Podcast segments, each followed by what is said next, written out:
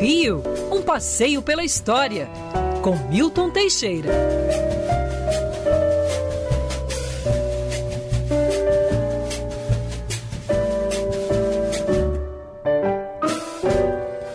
Musiquinha para acalmar a nossa sexta-feira, né, Cristiano Pinho? Professor Milton Teixeira, um bom dia para você. Bom dia, professor. Bom dia, Agatha. Bom dia, Pinho. Professor, hoje a gente vai atender uma sugestão do nosso ouvinte João Marcelo para falar do bairro Jericinó. Conta um pouquinho pra gente da história desse bairro, professor. Bom, Jericinó é um bairro que foi emancipado de Bangu em 2004 pelo prefeito César Maia e faz, faz divisa com Mesquita, né? É, fica na Zona Oeste, é um bairro proletário. Ele está recebendo, ele recebeu os programas Rio Cidade, Favela Bairro, fizeram, fizeram obras ali. O bairro foi criado praticamente para não estigmatizar tanto Bangu, por causa de que ele ficou com o complexo é, é, penitenciário de Jericinó. E que é onde vão as maiores autoridades aqui do Rio de Janeiro, depois do governo, né? Então vamos para lá. Jericinó é o nome do morro que tem lá, um morro com 868 metros de altura, morro alto e liso. Então, daí esse nome. É, o bairro de está separado de Bangu pela Avenida Brasil e é cercado pelo Parque Municipal do Mendanha, então, que é tombado. É, hidrografia tem grandes coisas assim. É, não adianta espremer leite de pedra que não sai. Mas tem montanhas, cachoeiras, é, você tem. E hoje em dia esse parque ainda é bem visitado, professor, ou não? É, ele é. Você encontra ali que, que, que você encontra ali? Cobra, papagaio, micos, bicho preguiça, capivara e alguns felinos.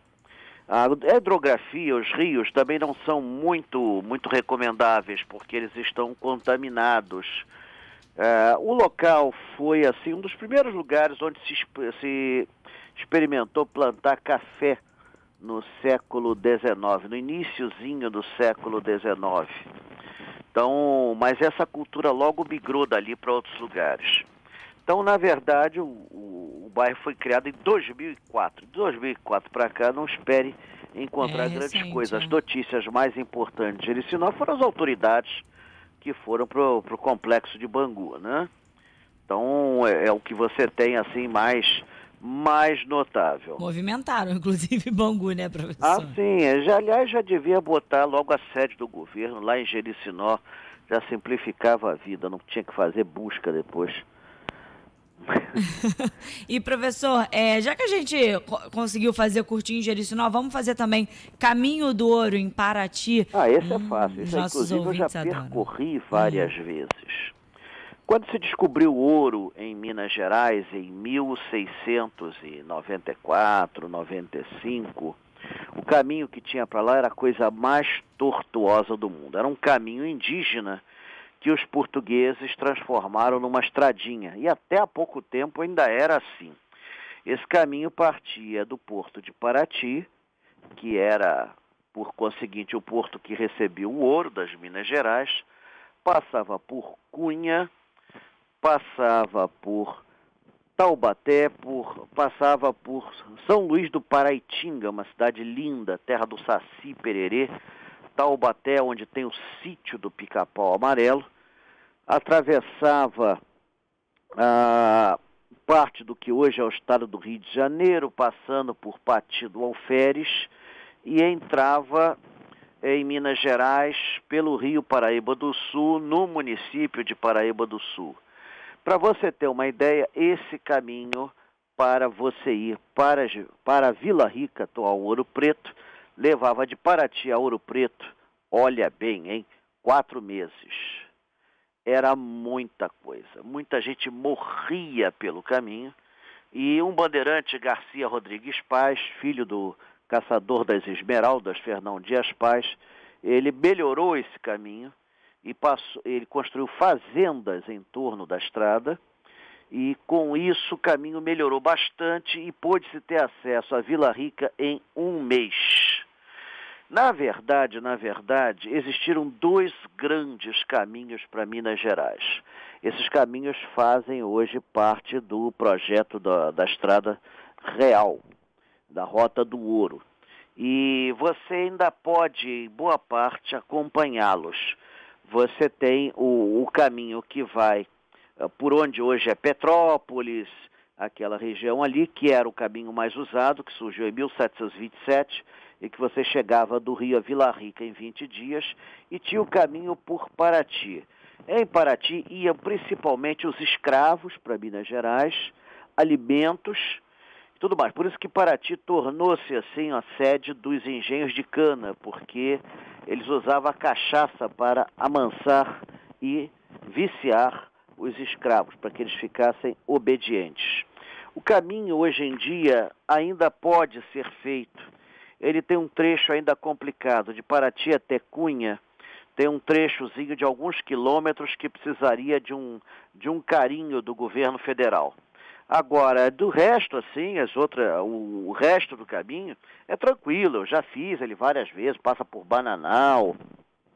Você tem ainda as fazendas do início do século XVIII, ainda preservadas. Você passa, depois de Paraty, você chega a Cunha, antiga Facão, é, que é a terra do Volkswagen, é onde mais tem Fusca do Brasil e também tem grandes cerâmicas, né, uma fábrica de cerâmicas.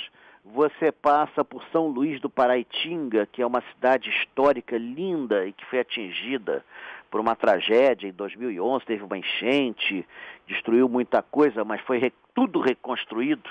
As igrejas todas que desabaram foram reconstruídas, as casas foram recompostas. Tem um carnaval que é famoso a nível internacional. E eu fui lá uma vez para a festa do Saci. Saci Pererê. O Saci Pererê é personagem de lá. Todo mundo diz que já viu o Saci. Eu não vou discutir. Então tem, você passa por Taubaté, a terra do Monteiro Lobato, onde você tem o sítio do Pica-Pau Amarelo, você pode visitar. É, inclusive tem o Museu, Museu Mazarop, que o Museu Mazarop, que é a nível internacional, um ator cômico, roceiro, nascido em 1912 e que chegou a fazer mais de 30 filmes, alguns deles hoje clássicos do cinema nacional. É, você tem, por aí você vai, né? É um caminho muito rico, assim, você tem muitos atrativos. E eu já, já tive a oportunidade de percorrê-lo. Já fiz, já me aventurei por fazendas abandonadas. É, é, é, e, é muito bonito. E é sabe, professor bonito. Cristiano Pinho é profundo conhecedor de Paraty, né, Pinho? Ah, conheço um pouquinho. Praia do Sono, Praia dos Antigos, Antiguinhos, Ponta Negra. Mais para essa parte mais paradisíaca, professor.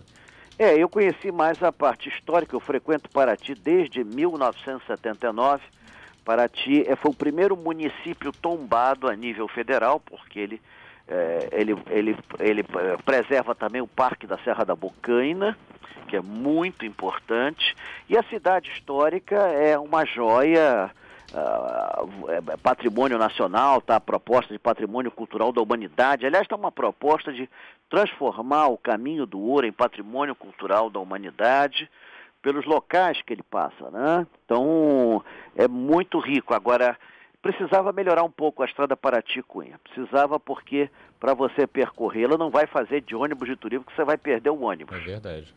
Você vai perder o ônibus. Dá para você ir de picape, de jipe, de um carro assim forte.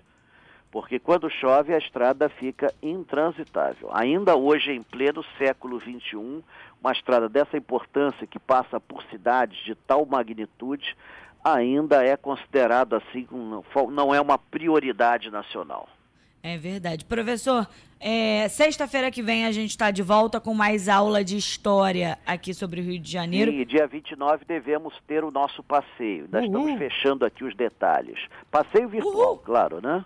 É, não, com certeza, porque a gente ainda está na pandemia. Então, não, como... E mesmo assim, o passeio virtual é, possibilita, o próprio professor já destacou isso, vale a pena a gente sempre lembrar, possibilita uma participação até maior de pessoas Brasil de outros inteiro. locais. Revelou um grande sucesso, a média de frequência é 1.500 pessoas, você não tem isso no passeio presencial. Porque tem pessoas que podem assistir depois, tem pessoas que estão trabalhando na hora, pessoas idosas que não conseguem fazer o passeio presencial. Isso. Não, tá perfeito. Tá perfeito. Aliás, é, é uma ideia de quando voltar aos passeios presenciais, manter os passeios virtuais. Então tá, professor combinado, obrigada por hoje e até a semana que vem. Até semana que vem, se Deus quiser. Tchau, tchau.